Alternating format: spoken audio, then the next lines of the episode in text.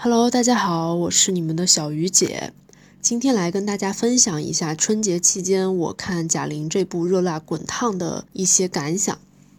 然后呢，原本我对这部电影的预期其实只停留在减肥、热血、励志片嘛，对吧？我幻想中的也就是想看贾玲瘦下一百斤前后的一个对比。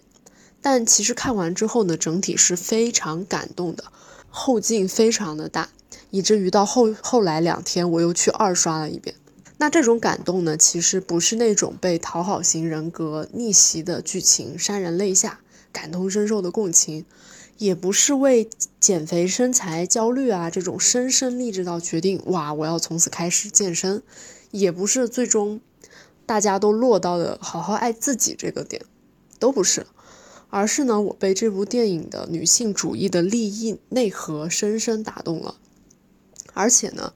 我为我们国内啊能出现这种女导演拍的这类的题材感到非常的欣慰。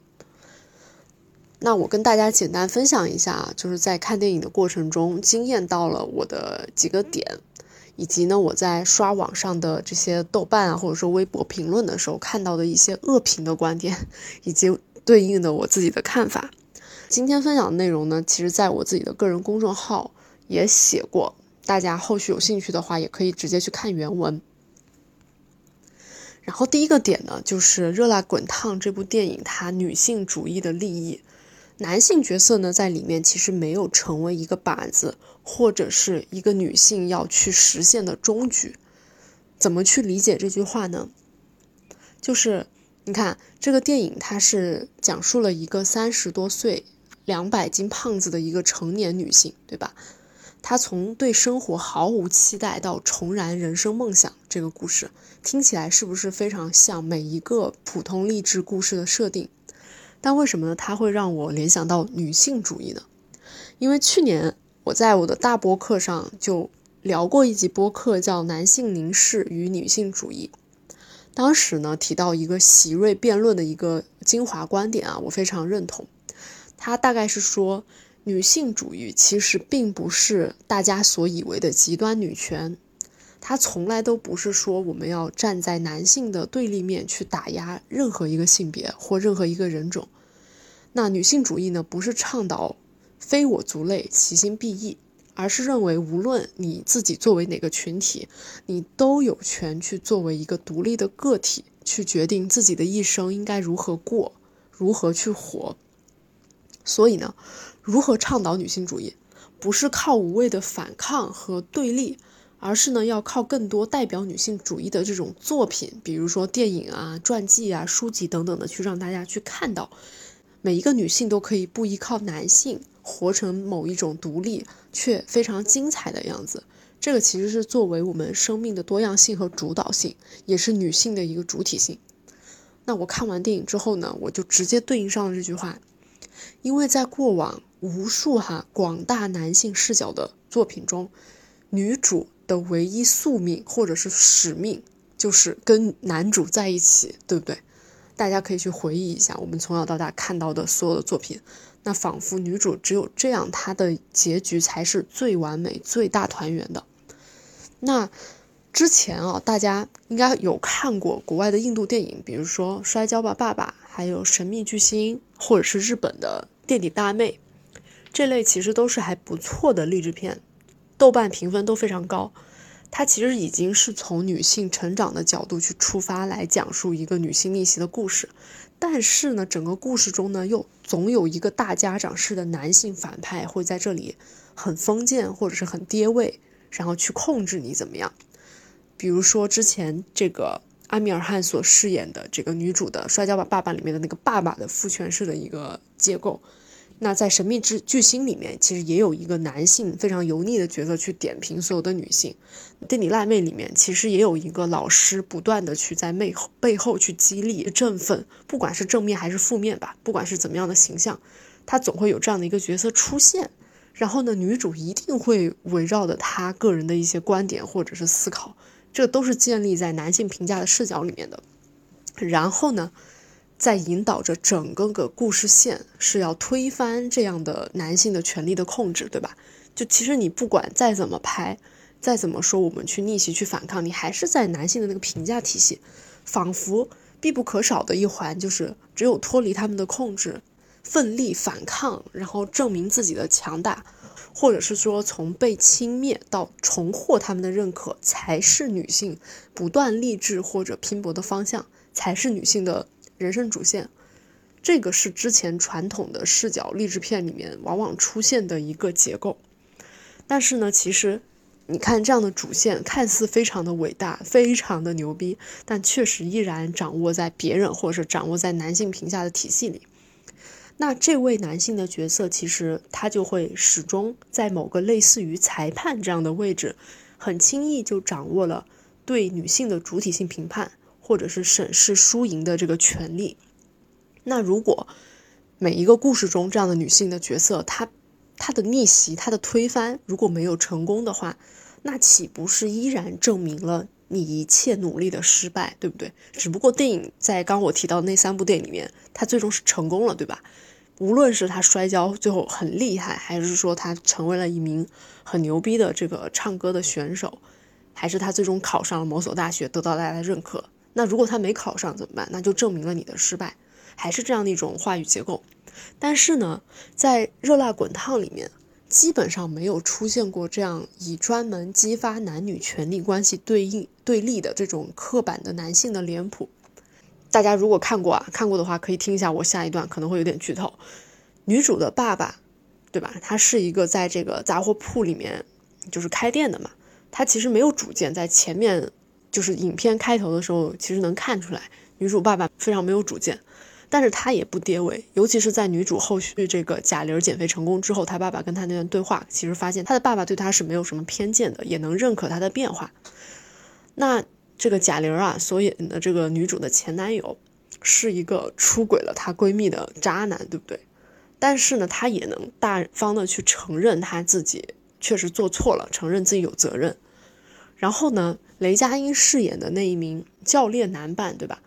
他是一个一开始看上去哇，还很有理想，很有梦想，很想去赢一次。但最终呢，他为了钱放弃了自己的梦想。但是在电影的结尾，还是为了这个女主。来赴约了，去观看了他的拳击比赛。然后烧烤店的老板呢，是一个喝醉酒之后就很猥琐，他其实想去对女主有一些非礼的动作。但是呢，你看他前面也提到，女主想要去学拳击或者是借钱的时候，这个老板是会提前给他预支工资的，他不是一个绝对的坏人。那拳击店长也是，就是沙溢所演的那个角色，他前面。体现了他这个人很有私心，去拓展所有的教练拳击业务。但是后续在贾玲去真正的站上那个拳击场的时候，他并没有什么男女偏见，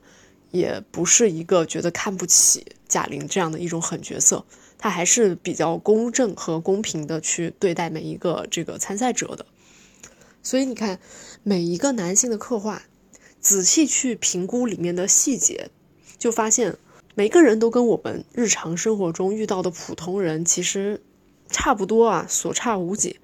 既有一些可爱的点，也有槽点。他们不会像很多电影那样，为了突出某一个反派的特色而硬凹人性的黑暗面。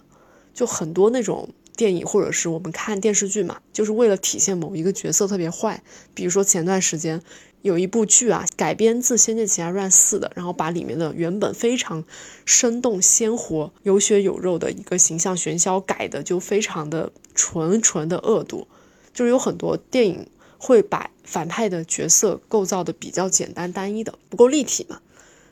但是我看《热辣滚烫》刚刚提到的那些角色，并没有说故意去把人当做脸谱化的展现。那这些男性角色存在的目的？其实也并不是作为女性角色的一个反面衬托，而是和其他所有的女性配角也一样，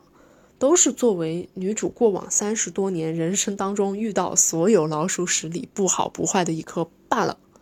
它并不是说你要去攻击或者拼尽一生去反抗的一个靶子，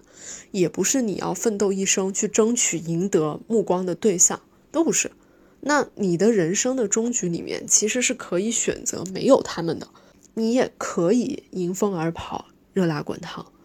哇，这个点我觉得真的塑造的非常好。嗯，然后第二个点呢是，整个电影的结局啊，它的结局并非传统合家欢的那种脚本，反而在真实中更体现出了女性的个体的力量。嗯，这个电影的设定其实比较简单，就是一个长得很胖的女主一直在家啃老嘛，性格唯唯诺诺，讨好型人格，周围有非常多的人都欺负她，包括我们前面提到的一些男性角色，还有一些她的姐姐啊什么这样女性角色。我在看的过程中啊，我预想的剧情是什么呢？就是女主嘛，受到前男友的打击，就是出轨了她的闺蜜，然后呢，她又喜欢上一个教练，那这个教练呢，也把她给抛弃了。她在多番的打击下呢，下定决心，决定好好锻炼，去开始打拳。主要的目的呢，是想证明自己可以变得好看，可以变好，然后呢，可以在最后挽回自己的爱情。那我觉得，按照这样的脚本下来呢，结局肯定是这个女主暴瘦，暴瘦之后呢，会有一个镜头，刻画这个男友见了她之后幡然醒悟，后悔分手，然后女主呢自己锻炼一年之后，终于赢得了比赛，击败了对面那个专业的拳击手，同时呢也唤醒了男主的梦想，变得非常的积极乐观。然后他们两个人一一定会最终在一起，成为那种灵魂伴侣，因为经历了一切嘛。同时呢，这个女主也会让所有之前，比如说闺蜜啊、前男友啊、这个姐姐呀什么看不起她的人都另眼相看，然后作为一个非常好的结尾。所以果然是打破了我对刚才所说的这种传统套路的一个期待，因为首先根本就不存在前男友后悔分手。其次呢，也没有提到所谓唤醒男主的拳击梦想这个东西没有。最后呢，女主在结局啊，她是没有击败对手的，这个是符合现实的一个情况。人家很专业嘛，不能说你真的就是锻炼了一年你就把人家轻松的击败了。而且最后女主输掉比赛之后呢，出门，男主在请她吃牛蛙，然后女主居然第一次在影片中拒绝了。她拒绝了男主一起吃饭的这个提议，在回家的路途中兴高采烈的又开始打拳，所以你会发现完全不存在所谓的另眼相看啊，还有这些积极乐观的态度，其实没有。所以之前有一个朋友啊，他在朋友圈发了一条动态，就说：“哎，为什么看到最后呢？他觉得他有点疑惑，就是虽然说下来的过程非常励志，值得钦佩，但是他发现这个女主最后的结局好像也并不好。”他身边依旧围绕着一大群对他并不善意的人，他自己呢也是原来那个说话声音很小的性格，就贾玲在最后的演绎还是跟前面的性格相差无几的，说话的时候不敢看对方眼睛，然后说话声音也比较小，也不爱说话，所以他也没有收获雷佳音对话，最最后他拒绝了嘛，就朋友跟爱人这块也没有怎么交代，那这样的人生是不是人就没有变得多好？哎，这个反而是我觉得这个结局处理的非常非常好的点，因为正是因为这样的结局，才让我恍然大悟。我自己以前的潜意识都停留在社会给女性谱写的一个旧脚本当中。旧脚本是啥？就是，哎，你作为女主，居然没有尽义务去唤醒男主的这个理想，男主最后还是条咸鱼嘛。而且还在这个工地搬砖，那你这个角色是不是不完善？你这个女主，然后第二个呢是女主居然没有最终选择跟男主在一起，那你这个结局显然不圆满呀。第三个呢就是女主在结尾居然没有打败众人的这个期待，对吧？大家都希望你最后能够变成一条凤凰，对吧？什么的，从麻雀变凤凰嘛。那你这个境遇仍旧没有摆脱你的困境，是不是不完美呢？当我发现以上三条这种刻板的思维的时候，我才意识到，原来我们一直被植入了一种只有你最后符合某种传统价值观的期待，获得了一份高收入的工作，拥有家人的理解和朋友的支持以及伴侣的爱的时候，你才是好结局。我们一直都是活在这样的教育理念、价值观之内的嘛？问题是，难道不是这样就不是好结局了吗？我们每一个人对自我好结局的诠释，难道不能就在自己的心中吗？所以最后啊，你看这个贾玲饰演的女主，虽然在一切外在的预设都没有达成的时候，也就是说他经历了这么多，就是瘦下一百斤啊，这些所有的风风雨雨之后，他还是没有获得传统社会上的认同。但是呢，他自己的血肉和内心从头到尾都已经变革了。就像在在影片中啊，他父亲跟他说：“我发现你不是变瘦了，你整个人都变了，你变强了。”他虽然这场比赛输了，但是他还是用他自己擅长的左拳打中了对方。打中了那个专业的拳击手，他发了这个朋友圈自拍，说我赢了一次。那他面对男主的邀约的时候，也首次拒绝，说我不喜欢吃牛蛙，那改天吧，看心情。他在回家的路上呢，也是没有回头啊，坚决的走出去，而且呢，背影一直还在练拳法嘛。所以最终的态度，恰恰每一个动作，他都不是为了向谁证明，向某一个男性角色证明，或者是为了向观众证明，他只是把自己想要做的事给做了，所以他才能把一切本该撒出的那种怨恨变得非常的云淡风轻，因为他不在乎，他的内心终于跟自己和解了。云淡风轻，我们很多人都在说：“哎呀，什么样的时候我才能做到这种不在乎任何人的眼光呢？”就是无所谓，因为他现在已经找到了他的内心最坚定的信念，还有生活方式，所以他也懒得和我们，对吧？和大家、和男主、和所有的人多费口舌，他都不用说些什么。我觉得这个才叫他拍出了真实的力量，因为你不在意，所以你永远都不会失败。而多少人啊？一生都永远活在别人的目光和口水当中，是不是？我们从小到大，当所有人在说“哇，隔壁家的孩子很棒，考得很好的时候”，我们觉得哦，自己好像有点失败呢。我们没有考到班上的第一，好像没有为父母争光呢。然后在长大之后呢，发现哦，每个人都选了一个很好的工作呢。那我好像去了一个薪水不如平均水平的。这个岗位是不是说明我自己也并不是发展的很好呢？我的价值是不是很低呢？那再到婚恋市场的时候，有的人能找到一个一线城市的本地人，然后呢，身家也比较好，资产也很好，一下子就攀附上去了。但你自己觉得好像我找不到这样能够被对方羡慕的人，是不是证明我的价值感比较低？所有一切的这些，你都活在别人的眼光中嘛？对吧？有多少人真正敢于拿出被讨厌的勇气呢？虽然这本书是畅销书，但是有多少人真能做到呢？所以我想，贾玲她自己作为导演啊，她刻意呈现了这样的结局，就是为了告诉大家，一切外在都没有变，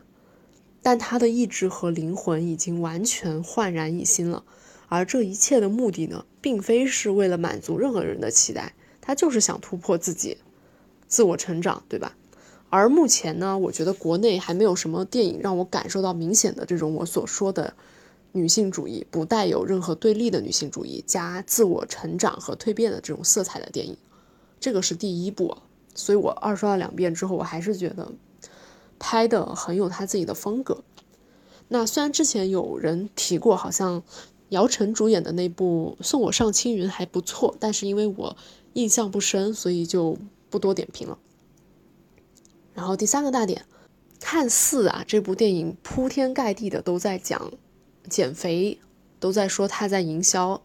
其实故事的主线完全跟减肥是无关的呀。我刚才也提到了，它所有的内核是在讲你内心觉醒，在讲你如何从一个盲目、泯然众人矣的人，变成一个坚实、有信念、有理想、有力量的人。所以说我看完电影之后呢。我去搜了一些网上的影评，包括豆瓣啊、微博呀、知乎等等的，我发现其实恶评还是很多的。然后，当然我也去搜了一下我自己的朋友圈，我发现大家还是一致比较看好的，所以 OK，没有什么需要拉黑的人。那我大致浏览过之后，发现其实可以汇总为七大类负面的评价啊啊，大多数是集中在减肥这事情上。我给大家列一下啊，第一个呢是说。贾玲靠减肥做营销，真会抢噱头。第二个是，减肥嘛，无非是迎合男权审美，真恶心。第三个是，哎呀，为了几十亿糟践自己的身体，真没下限。第四个是为了钱和流量减肥而已，谁不行呢？第五个是，不就是搞父母焦虑嘛，搞身材焦虑嘛，光蹭热点有什么意思啊？第六个是，嗨，你瘦了，我看你也不开心了。啊，是因为你胖的时候，你还要去给人家逗笑，嗯，然后呢，现在呢，你是钱拿到位了，你就不用逗观众笑了，真坏。第七个就是，先把自己的妈妈拍成了李焕英，又把自己减肥拍成了热辣滚烫，你可真自恋呀！以上七大是大家控诉的罪名。关于减肥这个事情嘛，我刚刚提到了，认真看过电影的人都知道，虽然一开始他很胖，后来呢瘦了一百斤，但是故事讲了一个半小时才开始进入到他减减重了的这个环节，且体重变化的过程在影片中仅用了一到两分钟的一个快剪辑就直接过渡，说明这根本就不是重点。而且从剧情角度来讲，减肥不是他的目的，他只是为了要参加比赛，因为他的这个体重不达标，所以减肥只是一个必要条件而已。还有一个细节就是，我发现，在影片中所有那些前面讨厌过女主的人，他不待见女主的原原因啊，不是没有任何一个人说，我觉得你因为太胖了，所以你不行，而是说大家会说你，我觉得你的这个性格不爱沟通啊，或者说。长这么大了没有找到工作，我觉得你找不到爆点之类的，不是因为女主的这个减肥的原因，就是身材太胖的原因导致大家不喜欢她。所以呢，贾玲并没有用女主胖这件事情去自嘲。那我就要去聊一聊这七类评价了，大家感兴趣的也可以听一下。就是靠减肥做营销真会抢噱头，这个评价对我来说啊。首先，我看了贾玲本人的回应，她都说了，为了不让减肥喧宾夺主，她一年之内都没有发过任何的剧透的照片，所以就是希望大家去关注故事本身。她如果真的想做更多的噱头的话，她都完全可以一开始就说我要励志减一百斤，然后放上一些这个很多照片嘛，然后在半年或者是三分之四的时候都做一些那个前提的铺设嘛，他都没有做。而且就算是啊，他真的是在用减肥做营销呗，那人家也确实减了一百斤啊。你说别人抢噱头的话，你大概率 自己连十斤，你如果能减下来，你都恨不得发个朋友圈吧。你为什么要说别人减一百斤就是拍了个电影是一种错误呢？或者说是一种问题呢？第二个啊，就是减肥是迎合男权审美这件事情。我觉得认为减肥只能是为了迎合男权审美的人才恶心，因为你完全已经活在了这一套评价标准之内了。你把你你自己做一件事情的这个主观能动性，以及是评价的这个权利，完全让渡给了三方，那你的主体性就其实已经完全归男本位所有了嘛？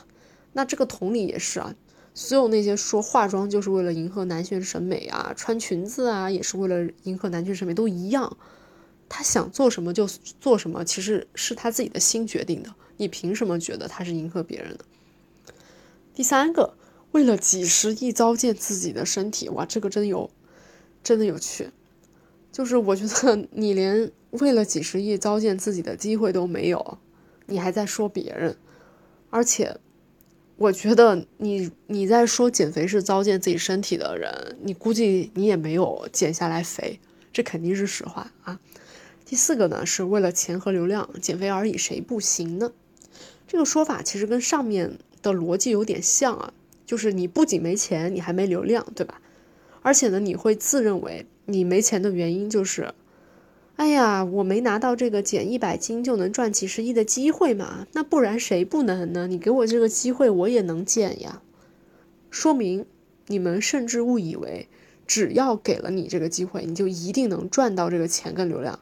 哇，这个想法非常的牛。为什么呢？就相当于你去说，哎呀，为了好就业考上清华而已，谁不行呢？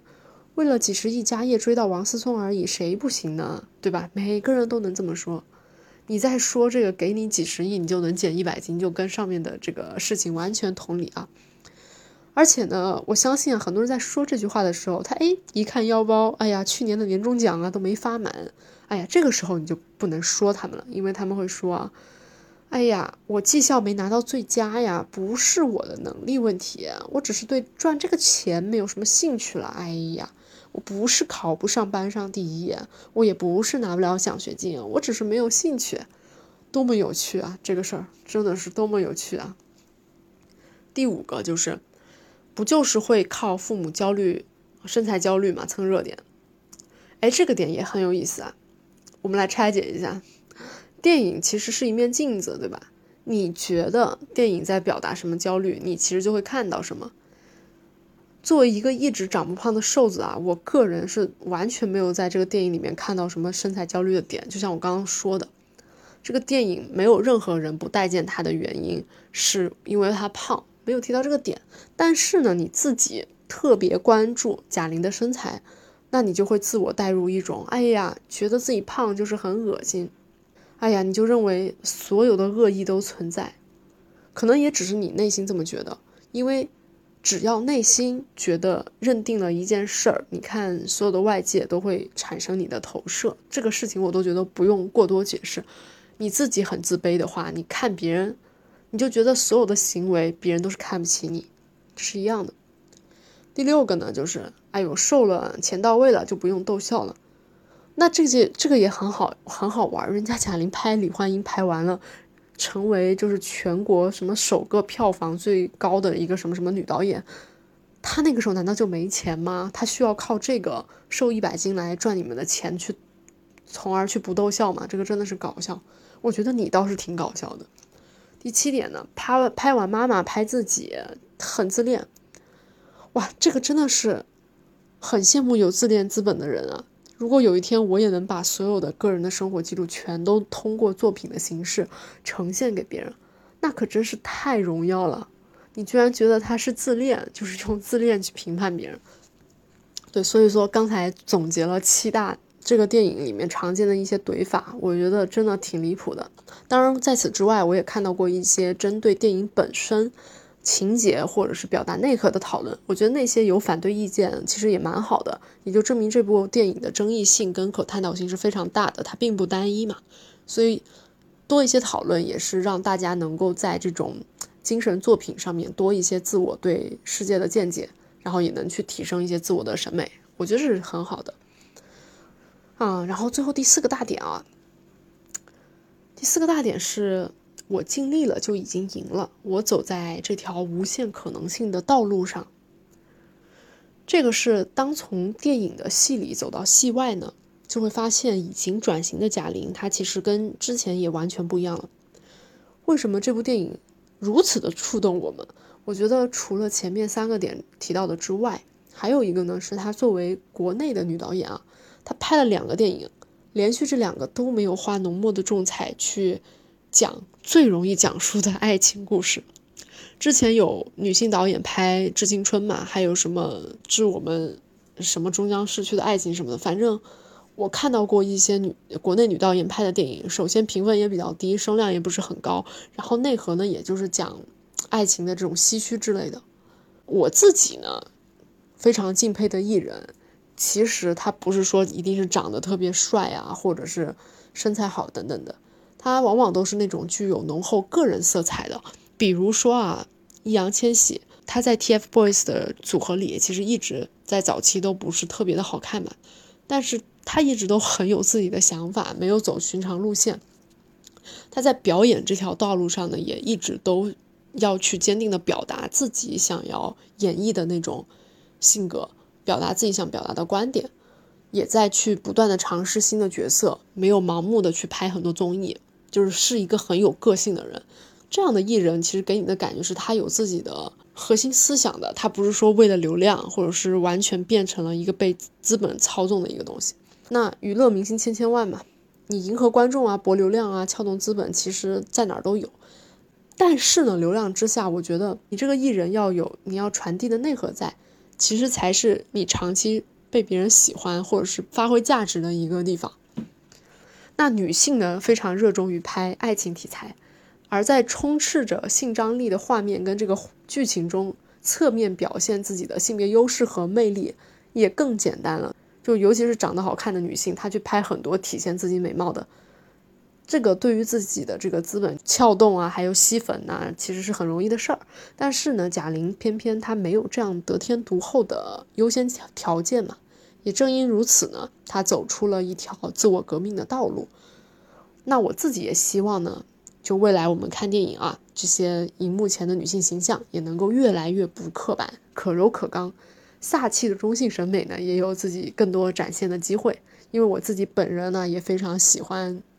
中性的女性角色形象，当然，所以这块是比较有一些私心的。最后啊，最后，所有的电影呢，落到真实的生活中，都需要在具体的小的行为和这个事件中去体现嘛。嗯。如果提到印象最深的场景呢，大家很多人也说的都是这一个，就是女主最最后拒绝男主的时候，她淡淡说了一句“看心情吧”。那我又想到了我在电影院前的拒绝，就是当时我跟我的家人，不是一开始大家想一定要聚在一起看某一部嘛？那因为我真的不想看那部电影，我想到了我的拒绝，就是我直说了，我就是想看《热辣滚烫》，要不我们分开看吧。如果没有这句特别符合内心的这句这句话啊，我无比确信自己会错过一场灵魂的交汇，还有自我的这个重新审视。但你说出来了之后呢，你就能拿到你自己符合心情想要做的那个行动了。那这两年来呢，我也是越来越在正视并且接纳自己每一个瞬间中燃起来或者是熄灭的念念头的念啊。并且呢，我尽力去做出更符合自己内心真正的决定。很多人会觉得这种事儿，它有的时候有违社会人情，或者是价值观，或者是利益。但是这样，它最不违背你的本心。其实，在长远的角度来说，它是最好的。而且呢，我在屡次看见自己的念，并跟随它的过程中，积累了很多的正反馈，也会。反而让我自己愈发坚定现在的这种做事的方法。那也正因为这样呢，在往后的日子里，你再去回顾看你自己每一个决策的时候，你才不后悔，因为你的心是敞开的，你是接纳自己的，你是不内耗的。所以也祝愿大家都可以去看心情吧，可以不妥协，可以做自己，就像。贾玲拍的这部《热辣滚烫》里面的女主一样，活出自己人生的主体性。